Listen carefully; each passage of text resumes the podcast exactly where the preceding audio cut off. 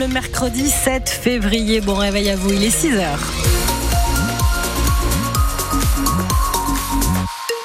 La tendance météo, c'est la pluie qui fait son retour doucement, gentiment, mais de la pluie quand même. On va y revenir euh, en détail après le journal de Justine Sauvage. Et on va pas bouder notre joie ce matin, Justine. Le Stade Rennais est en quart de finale de la Coupe de France. Allez, match qu'on a vécu hier soir hein, sur France Bleu Armorique. Les Rouges et Noirs ont écrasé Sochaux hier soir à, Bonal. Victoire 6-1 grâce à des doublés de Gouiri et de Kalimwendo. Un but de Salah, un autre de Bourigeau.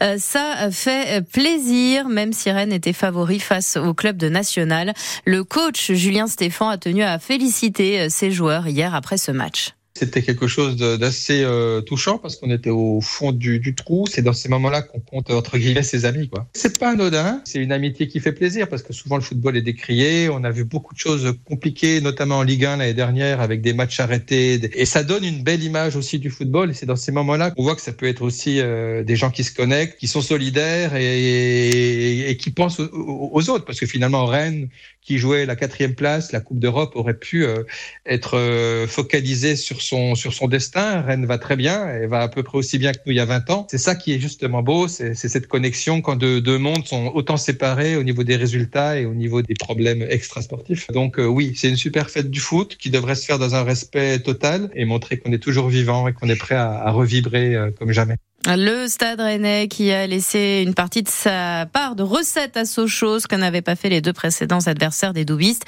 Seul point noir de cette soirée, la sortie dès le début de la rencontre d'Enzo Lefebvre blessé aux ischio-jambiers, absent certainement euh, plusieurs semaines. Ce sera demain, hein, 20h, qu'aura lieu le tirage au sort pour euh, les quarts de finale de cette Coupe de France. Ce soir, euh, plusieurs matchs des huitièmes à suivre, notamment Lyon, Lille, Montpellier, Nice, Strasbourg, Le Havre et PSG à Brest. On devrait connaître aujourd'hui la suite du remaniement. Une quinzaine de ministres délégués de secrétaires d'État doivent encore être nommés au gouvernement en fonction depuis un mois. On évoque aussi désormais François Bayrou pour remplacer Amélie Oudéa Castera à l'éducation nationale. Emmanuel Macron a lui fait une apparition surprise dans un bar de Roulant près de Baume-les-Dames dans le Doubs hier après-midi. Il revenait d'une rencontre avec des agriculteurs de la région et il s'est installé au comptoir pour boire deux expressos avec les clients présent. Peut-être qu'il voulait en savoir plus sur le match de foot Rennes-Sochaux, non loin de là. On sait que le président est fan de foot. Emmanuel Macron, qui ce midi va présider un hommage national aux victimes françaises des attaques terroristes du Hamas en Israël le 7 octobre dernier. Cérémonie aux invalides en présence des familles des 42 victimes françaises ou portées disparues présumées otages. Il y aura notamment les proches de Valentin Elie, un jeune homme originaire de Montpellier qui avait rejoint l'armée israélienne et qui a été tué dans le kibbutz de Berry en allant sauver des habitants. Depuis, sa famille et ses amis tentent d'entretenir sa mémoire pour qu'on ne l'oublie pas à Gérard Mohamed. C'est à la terrasse d'un café à deux pas de la place de la Comédie que Chloé, la sœur aînée de Valentin Elie, et Geneviève, sa mère, nous ont donné rendez-vous. C'est surtout euh, à côté du collège et du lycée où on a été quand on était plus petit. Là, quand on était avec nos grands-parents, avant il y avait des balades à cheval juste derrière, donc beaucoup de souvenirs euh, sur la Comédie. Son fils, c'est comme si Geneviève le portait encore en elle, sur elle. À son cou, un pendentif en forme de cœur avec le visage de Valentin Elie gravé dessus. À ses oreilles, les boucles qu'il lui avait offertes l'an dernier. Des souvenirs auxquels cette mère s'accroche pour ne pas sombrer davantage. Il y a des matins où on n'arrive pas à se lever, des matins où on craque, il y a des matins où on cherche partout, il y a des matins où on va pas bien.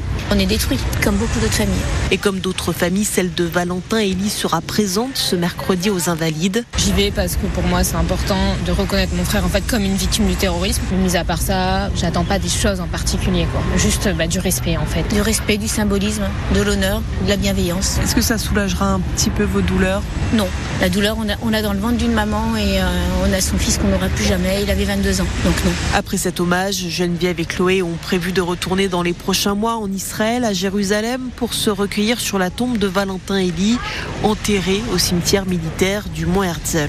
Et cet hommage aux victimes françaises du 7 octobre est à suivre en direct vidéo sur francebleu.fr à partir de midi. Lundi dernier, l'Elysée a dit envisager également un temps mémoriel à l'avenir pour les victimes françaises des bombardements à Gaza. Déjà très critiquée, la nouvelle Civis, commission indépendante sur l'inceste et les violences sexuelles faites aux enfants, est à nouveau dans la tourmente. Sa numéro 2, Caroline Ressalmon, pédiatre légiste, experte judiciaire, est accusée d'agression sexuelle, accusée par une jeune femme qui euh, a livré son témoignage exclusif à nos confrères de France Info. Nous l'entendrons dans le journal de 7 heures. Le nouveau président de cette Civise, Sébastien Boueil, a lui tenu à apporter son soutien à sa vice-présidente hier soir sur un plateau euh, télé. Les enseignants étaient appelés à la grève hier, euh, à nouveau pour leur salaire, mais aussi pour plus de moyens à l'école. Ils s'opposent également à la mise en place toujours des groupes de niveau au collège en maths et en français pour les sixièmes et les cinquièmes à la rentrée prochaine. Hier, la manifestation rennaise n'a pratiquement pas mobilisé avec seulement 150 personnes selon la police. Aujourd'hui, ce sont les parents d'élèves de l'école Jules Isaac de Rennes qui se mobilisent devant leur établissement. Ils demandent la nomination de deux AESH qui accompagnent les élèves en situation de handicap. Le collectif de parents d'élèves a même posté une annonce sur le site Le Bon Coin pour tenter d'en recruter. On a appris hier soir que le groupe Lactalis avait été perquisitionné hier. Perquisition dans le cadre d'une enquête préliminaire du parquet national financier pour des soupçons de blanchiment de fraude fiscale aggravée. C'est le journal Le Monde hein, qui a révélé cette information.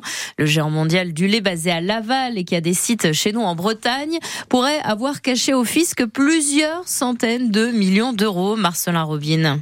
Ces perquisitions ont eu lieu dans le cadre d'une enquête ouverte par le parquet national financier en 2018 selon une source judiciaire. Le groupe Lactalis pourrait avoir minoré son bénéfice imposable en France grâce à un montage financier complexe. Selon le journal Le Monde qui révèle ces investigations, des policiers se sont présentés au siège du géant du lait à Laval, dans les bureaux parisiens de l'entreprise au sein de la Tour Montparnasse et dans l'hôtel particulier d'Emmanuel Beignet à Paris, le PDG du groupe, sixième fortune de France selon le magazine Forbes. Centaines de millions d'euros pourraient avoir été cachés au fisc entre 2009 et 2020 selon la même source judiciaire. L'enquête a pour objet de vérifier si une fraude a été commise et si cela a été le cas, de préciser le montant dissimulé. Le groupe Lactalis confirme à France Bleu Mayenne que des perquisitions ont eu lieu dans ses locaux hier. Elles se sont déroulées sereinement et s'inscrivent dans le cadre d'une procédure sur des faits anciens déjà examinés par les autorités, réagit l'entreprise qui a fêté ses 90 ans en octobre dernier. Et en 2023, Lactalis annonçait un chiffre d'affaires de 28,3 milliards d'euros.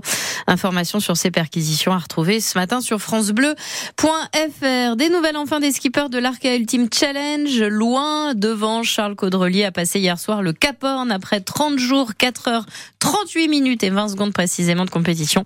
Il lui reste 7000 milles à faire avant son retour à Brest. Derrière lui, Armel Lecléache et Thomas Coville qui se suivent de près au niveau du point Nemo. Anthony Marchand et Eric Perron ferment la marche.